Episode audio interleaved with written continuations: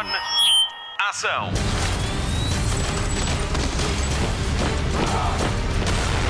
Hollywood Express. Olá, bem-vindo a mais um Hollywood Express, o último do ano. Juntei a equipa toda, eu sou a Patrícia Pereira, tenho comigo a Marta Campos e o Pedro Andrade e vamos fazer aqui um bocadinho o resumo da matéria dada de 2023. Se calhar vamos fazer aqui algumas apostas para os Oscars, o que é que acham? Ok, Vamos lá, vamos tentar sim. vamos lá, vamos lá. Vamos começar por ti, Marta. Uh, que, que filmes ou que títulos te marcaram mais este ano? Sabes que eu não vou falar de todos. Porque há alguns que vocês vão falar. Por isso eu vou deixar. Você, vocês escolheram primeiro e eu vou. Vou falar sobre, sobre um filme eh, que foi um filme rádio comercial, que é o Tudo na Boa, com a Jennifer Lawrence. Obrigada. Obrigada por falares nesse, que eu há bocado eu esqueci-me de pôr esse na lista, mas também queria falar dele. Sabes que eu há, há pouco estava a falar com o Pedro e disse assim: "Ai, às vezes é um bocadinho difícil nós lembrarmos das coisas que vimos e que gostámos muito. E eu acho que, pronto, nós temos- também vemos muita coisa e temos muitos estímulos, mas depois, quando, vou- quando eu fui ver a lista dos filmes que saíram em 2023, eu vi este filme e este filme marcou-me porque eu acho que é daquelas comédias românticas à antiga que já não se Eu acho que as comédias românticas que nós temos agora é tudo uma coisa muito Netflix de hum, fast, fast food. Tipo, Sim, é fast muito food. de consumo rápido, vês e está a andar. E É. são curtas, são, são coisas que não são muito, muito complicadas. E É. por acaso, esta é uma. Eu acho que é uma comédia cheia de camadas e eu adorei esta, este, este filme. E a Jennifer Lawrence é uma grande atriz de comédia. Pois é. E ela dizia na preparação deste filme que ela sempre queria ter feito uma comédia que, era o, que ela achava que era o que lhe faltava. Sim. Fazer uma comédia deste, deste género. E eu acho que ela acertou no tom, na na interpretação, tudo.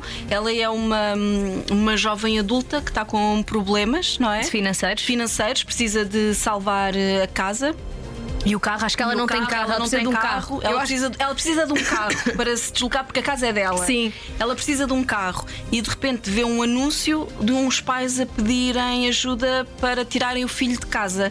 E ela, com 30 e tal anos, Sim. responde ao anúncio e então eh, tenta, hum, tenta, tenta conquistar o filho. Sim, eu acho que eles não precisam que ele saia de casa, eles precisam que ele espevite, porque ele é muito. Hum, Ele é muito tímido, ela é uma criança muito tímida. Só que o problema é que eles acham que ela tem 20 e poucos anos, mas ela já tem 32 ou 33. Sim, sim. Mas ela é muito engraçada e eu acho que ela, esta é das, daquelas comédias que vai marcar. Uhum. Porque nós, quando nós pensamos no início dos anos 2000 e até nos anos 90, há muitas coisas boas, daquelas comédias que nós vemos várias vezes e que eu vou, volto a ver várias vezes. Eu acho que agora, ultimamente, não temos tido esse tipo de comédias. Eu acho que este filme eh, é um bom exemplo disso. Sim, eu, eu lembro-me que havia o American Pie e que Sim. e, há assim uns há, e há fil- este não é bem um filme adolescente Não. Ah, não não é de todo esse mas faz-me lembrar algumas comédias adolescentes que, que, que eu via ousadas eu acho que este filme é super ousado e acho que bate no- nos pontos certos Sim. Tem lá uma cena incrível, não é, Marta? Tu já viste este Eu não filme, vi este- Pedro? este não vi, este tens não que vi. ver. Ele já está na, Nas plataformas. no videoclube. Ah, Ele já está ok. no Ah, ok. videoclube, Ok, pelo menos no, no da Mel, mas há de estar a estrear no TV Cine ou qualquer Uhum. coisa, porque já está na altura, já passou a, Pois já. a janela de, de- de exibição do Video On Demand. E assim que tu puderes ver, vê. Acham que, que- e portanto há uns anos tínhamos também a tradição de filmes na televisão portuguesa ao domingo à tarde, Uhum. com muitas comédias românticas desse género. Então acham que poderá ser um, um, um- este filme poderá daqui a uns anos fazer parte do catálogo das televisões, por exemplo, em épocas festivas, quem sabe? Não, não, não, não. Não, não, porque este filme é mesmo muito ousado. É. Ok. Ou usar ela- nesse aspecto, ok. É, Ok. mas, mas atenção, eu acho que é é ousado no sítio certo, Ok. Sim, sim, sim, sim, Ok. sim. Na eu, a- parte certa. é, Certo. eu acho que eu adoro, eu adoro, adoro e tenho pena que não esteja ainda no streaming, porque eu tenho quase todas as três plataformas e ainda não sim, está. sim, ainda não está. Porque quando, quando estrear eu vou ver outra vez, porque eu ri muito a ver este filme. É um filme que dispõe mesmo bem e é, é assim, acho que é fresco. Noutro capítulo, no capítulo séries, eu acho que estou a olhar para a minha para a minha lista e isto é quase tudo comédias. Mas pronto, enfim, é o que é. Tenho uma série que para mim também foi das melhores deste ano e acho que é uma série bastante. Acho que passou um bocadinho ao lado de muita gente, mas também por causa da plataforma de streaming onde ela está, que é o a Apple TV Plus, que acho que nem, nem muita gente tem. E é o Terapia Sem Filtro, que é com o Jason Segel e é a estreia do, do Harrison Ford numa série. E eu, na altura, entrevistei a Krista Miller, que é uma das protagonistas, e até foi para o Hollywood Express. E eu vi a série naquela, pá, vou ver. eu adorei. E eu achei que era um género da Afterlife do Ricky Gervais, mas melhor. Ah, uau! Ok. Melhor, eu achei melhor porque. eh, Claro que a série do Ricky tem os dois luto, porque ele também perde a mulher, mas acho diferente e acho que esta série é muito bem conseguida. O Harrison Ford vai muito bem em comédia e que ele tem um outro, um outro lado que, que- que está muito bonito. Eu adorei a série e vi várias reviews e toda a gente gostou muito. Eu acho que a Apple TV Plus deve ser dos serviços de streaming com melhor programação do momento. Eles, têm, eles estreiam pouca coisa, devem ter vá, três ou quatro grandes estreias por mês, mas quando estreia é mesmo em grande. E eu gosto muito de alguns títulos da Apple TV Plus que me marcaram este ano. O Ted Lasso, que até tivemos entrevistas com, verdade. com, com o parte do elenco, inclusivamente com o Jason Sudeikis, e o Ted Lasso despediu-se este ano. Hum, eu achei que, por exemplo, o Ted Lasso. uh, Talvez não tenha tido o mesmo impacto das outras temporadas e por isso está um bocadinho afastado da lista dos melhores do ano. Mas eu acho que, que, que a terceira temporada foi, foi muito boa. E na Apple TV Plus também recomendo uma série de espionagem chamada Slow Horses com o Gary Oldman. E vou ver o Terapia Sem Filtros. Prometo, Marta. Bem, só- vou só Ah, aqui- e o Morning era Show. Essa, era essa. Tens que falar, tens Era- que falar. É o Morning Show, porque o Morning Show não é uma série de agora, mas estreou este ano a terceira temporada. Vai, vai haver mais uma. E para mim é das melhores séries de sempre. Morning Show com a Jennifer Aniston e a Reese Witherspoon, e nas primeiras temporadas o Steve Carell. E é uma série. Eu acho que. Eu, eu vejo um episódio daquela série e digo assim: isto é muito bom. Esta série é muito boa. Porque eu agora tendo distrai-me facilmente, eu consigo prestar atenção do início ao fim, aquilo consegue sempre perder. E há, perder não, prender. E há, há cenas em que eu passo, em que eu volto atrás. Será que eu percebi isto bem? E é, é, é muito boa. Eu não sei, como é que já viste, Pedro? Já, já vi alguns. Não vi tudo, mas já vi alguns episódios, sim. Aí é muito boa. Patrícia, Sim, agora vou ter uma semana de férias e vou, vou espreitar.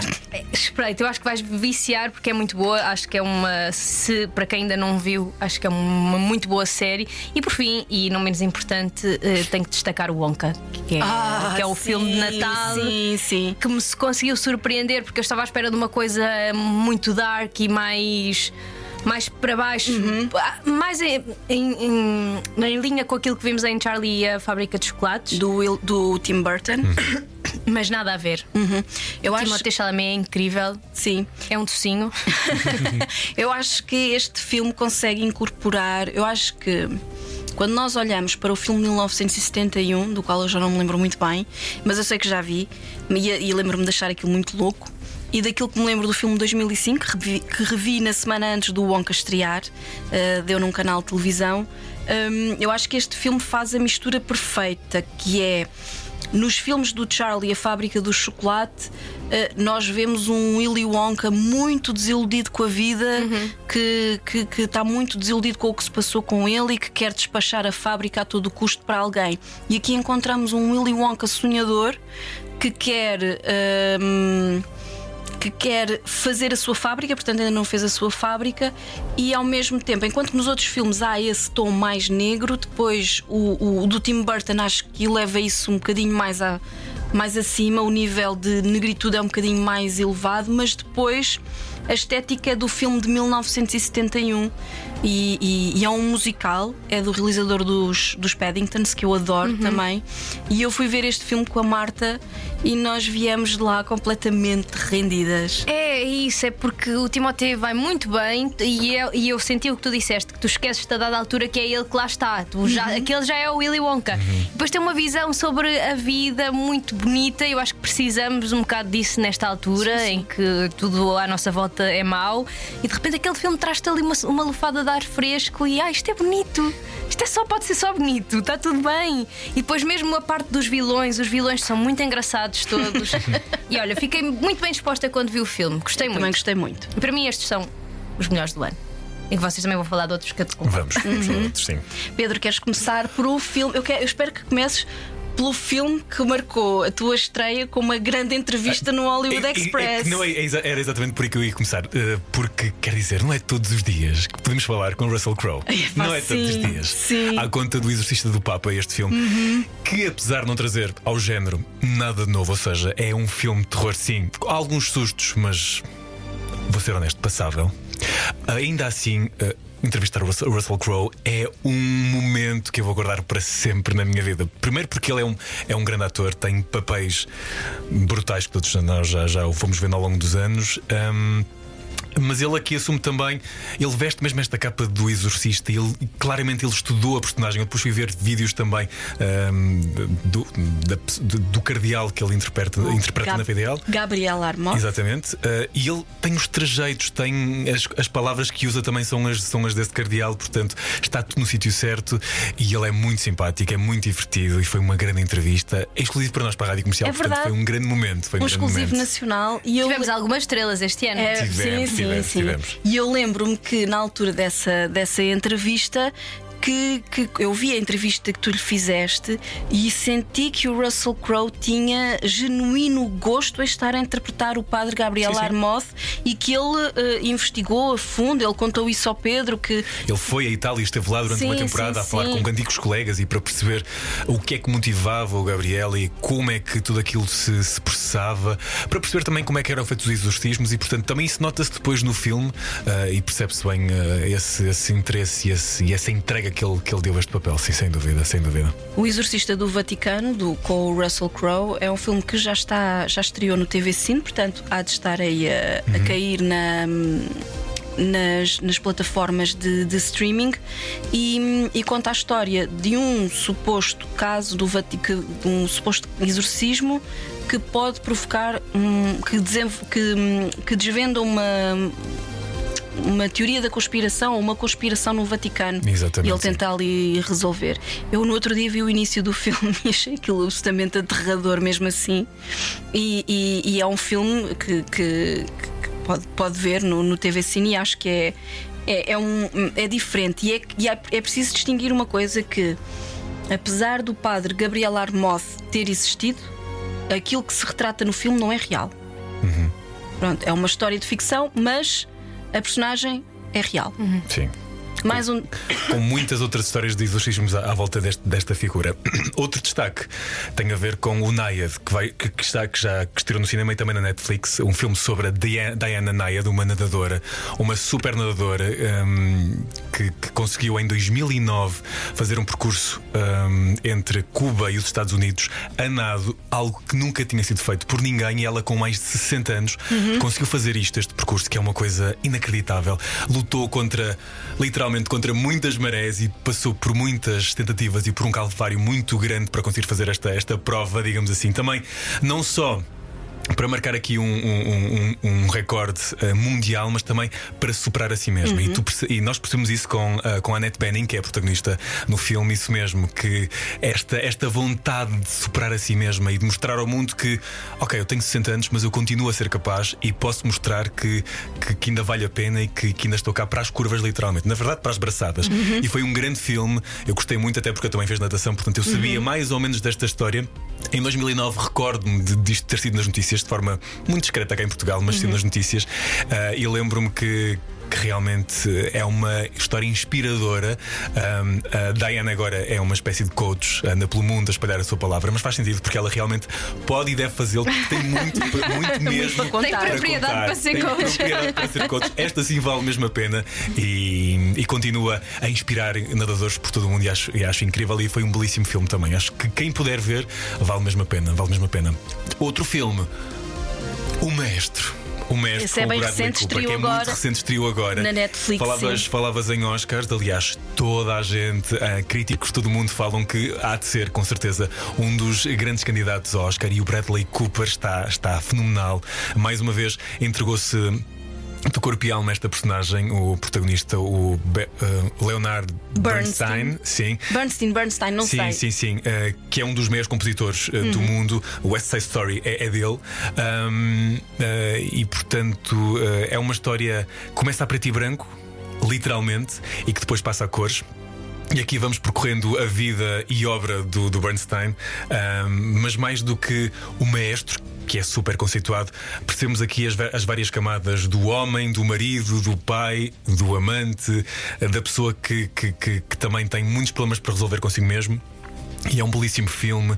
ahm, apesar de ter quase de ter mais de duas horas, é muito, é muito rápido, muito instantâneo e, e aquilo passa muito rápido. Tu nem sentes o filme a passar, nem sentes, nem sentes as horas a, a passarem por Ele ti. já está na Netflix, é incrível. não já? Já, já, já. Já estreou no dia 7 de dezembro, não estou em erro.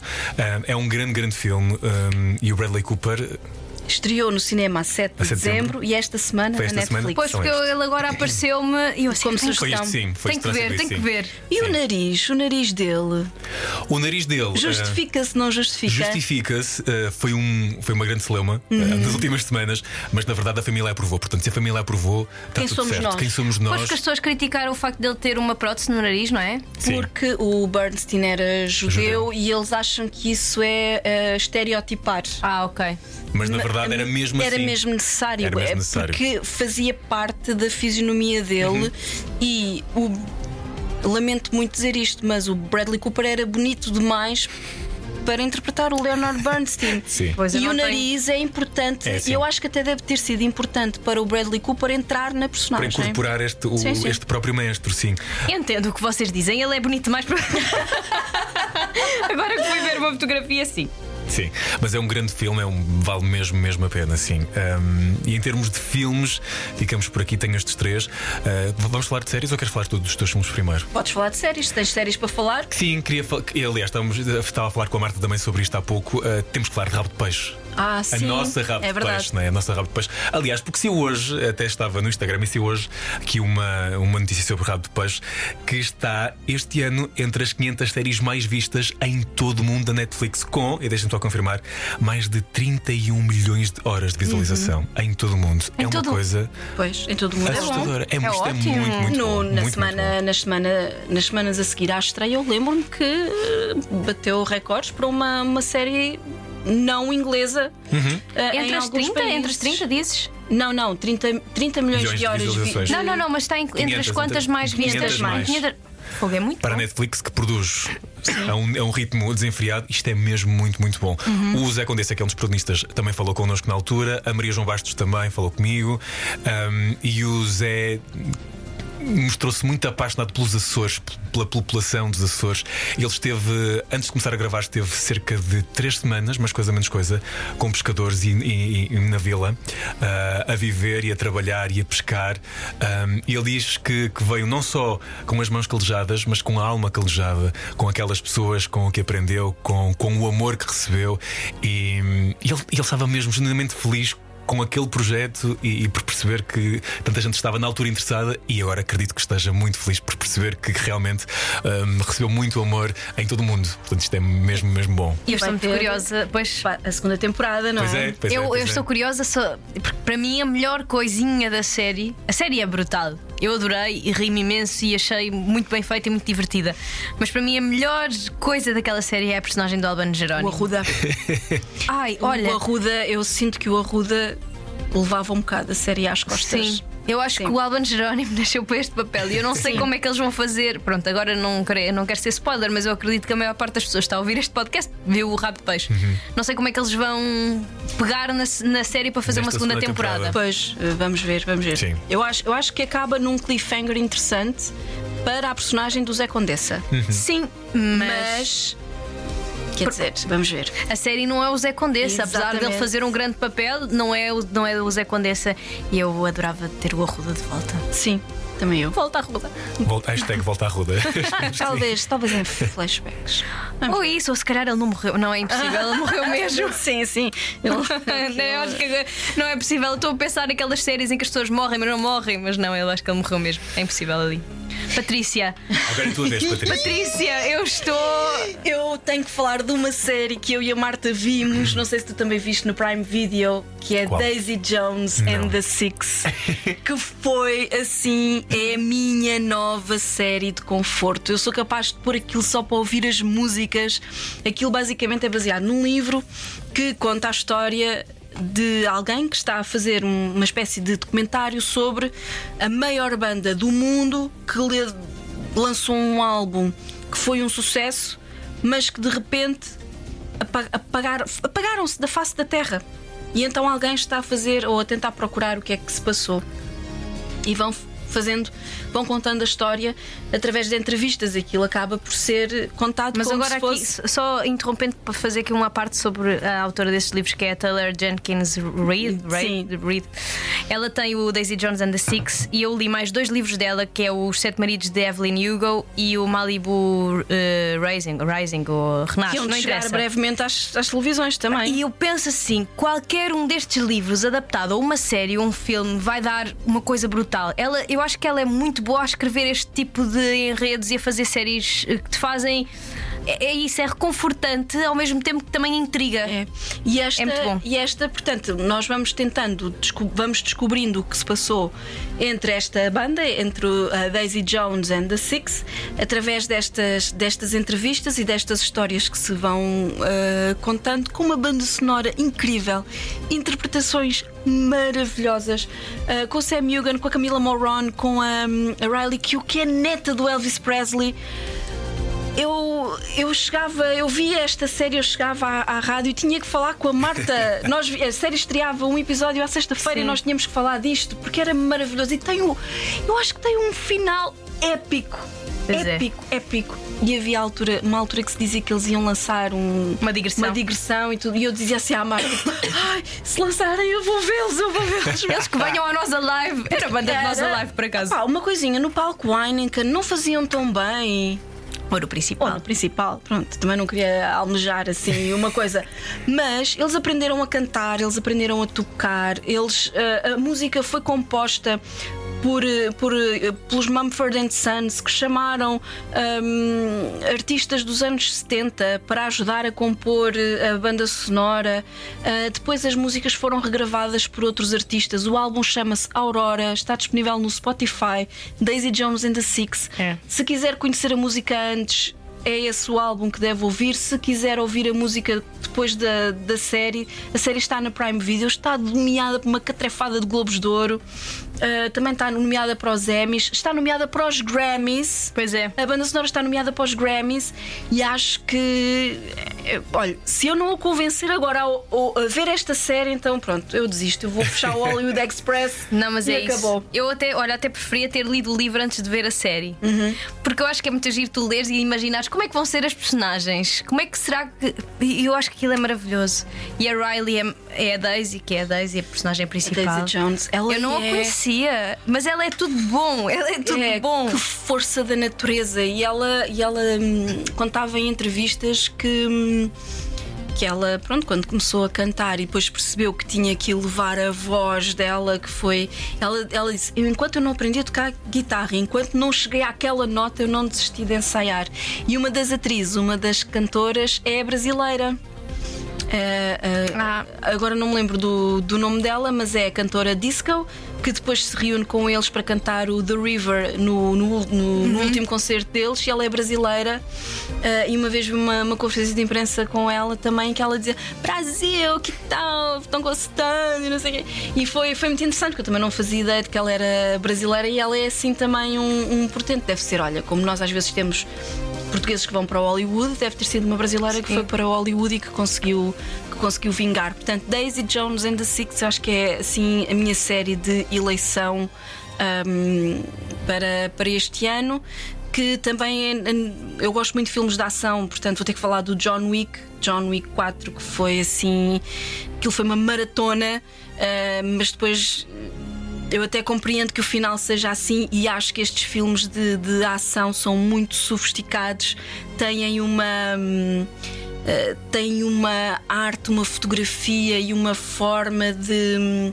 de mostrar as cenas de ação eh, muito peculiares, inclusivamente um dos coordenadores de proezas é português, eh, o Francisco, que o Francisco Olho Azul, que coreografou uma das cenas mais intrincadas daquele filme que é hum, no, no Arco do Triunfo em Paris, que não foi filmado no Arco do Triunfo em Paris, foi filmado no aeroporto, mas que depois, com a magia do cinema, a gente percebe que, aquilo- que- que a cena passa-se no, no, no Arco do Triunfo.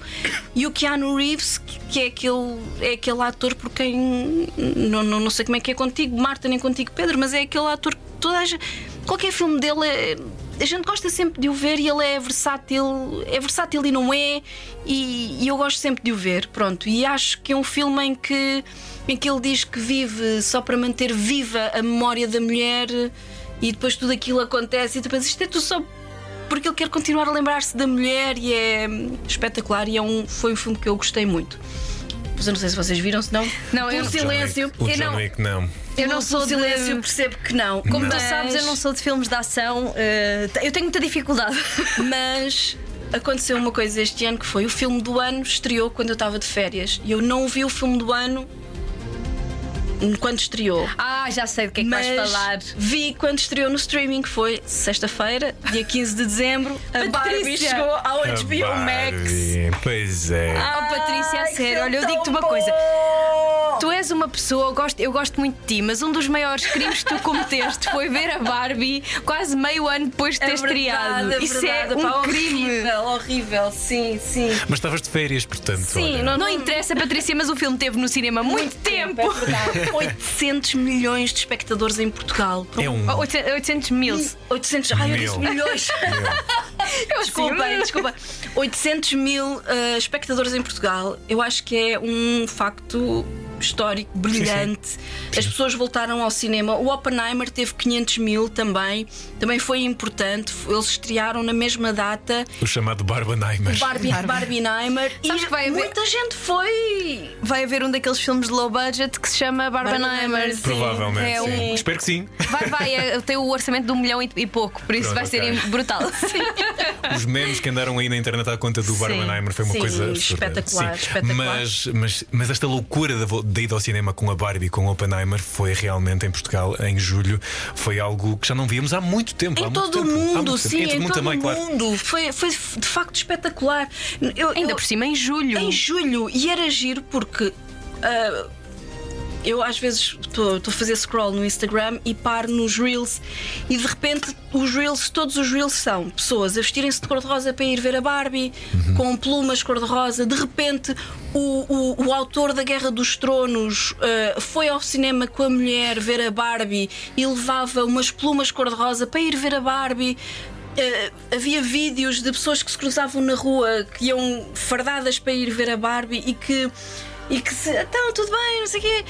As pessoas vestiam-se para ir e reconheciam-se na rua que iam à Barbie. E eu, eu acho que foi a história é gira, está bem feita, é surpreendente. Eu tentei fugir aos spoilers todos, a Marta não me contou nada, manteve-se caladinha, só me dizia vai ver a Barbie. E o filme surpreendeu-me. Uh, hoje saiu também, na altura em que estamos a gravar isto, saiu I'm Just Ken, versão de Natal, cantado pelo Ryan, É verdade, é Ryan verdade, é Gosling, verdade, é verdade. que também tem uma catrafada de nomeações aos Globos de Ouro, aos Grammys. É. uh, aos, uh, eles, eles são a banda sonora mais nomeada de sempre. Critics' Choice Award tem 18 nomeações. Nunca um filme teve tantas nomeações nesta, nesta, nesta cerimónia.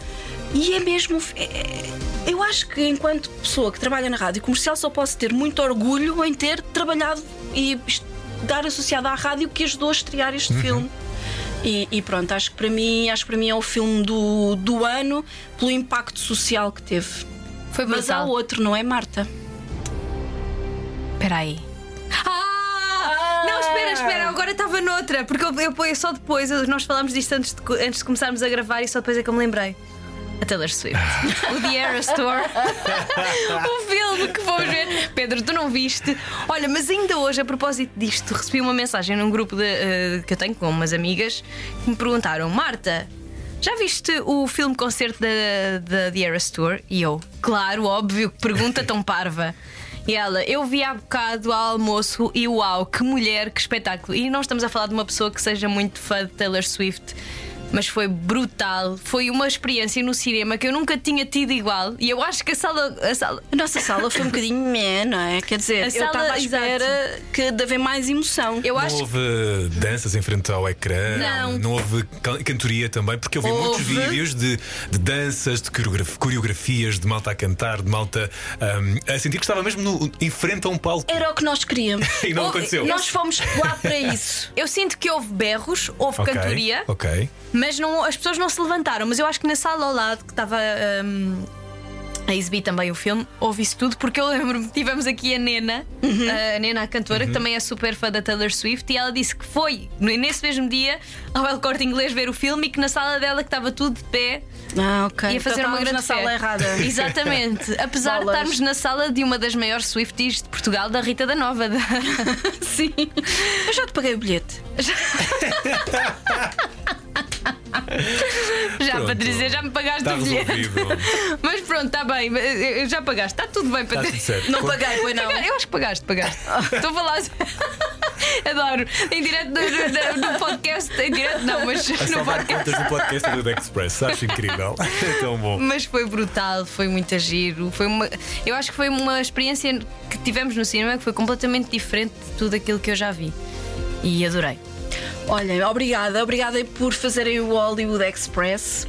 Gosto muito de vos ter comigo. Obrigada a ti Obrigado e parabéns, nós. Patrícia, que és, que já falámos sobre isto várias vezes e és a pessoa mais pontual a lançar podcast desta rádio, por isso parabéns. Obrigada e espero que desse lado continue connosco. 2024 vai ser incrível. Ai, pois Eu vai. sinto que vai ser incrível. Sim. E espero que haja muitas entrevistas que eh, para, para lhe mostrar. Estamos aqui também a, a torcer um, e esperamos que esteja desse lado, que tenha um ótimo 2024, sempre com muito cinema.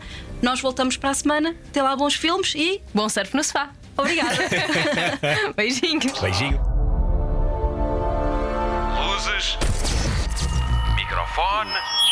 Ação.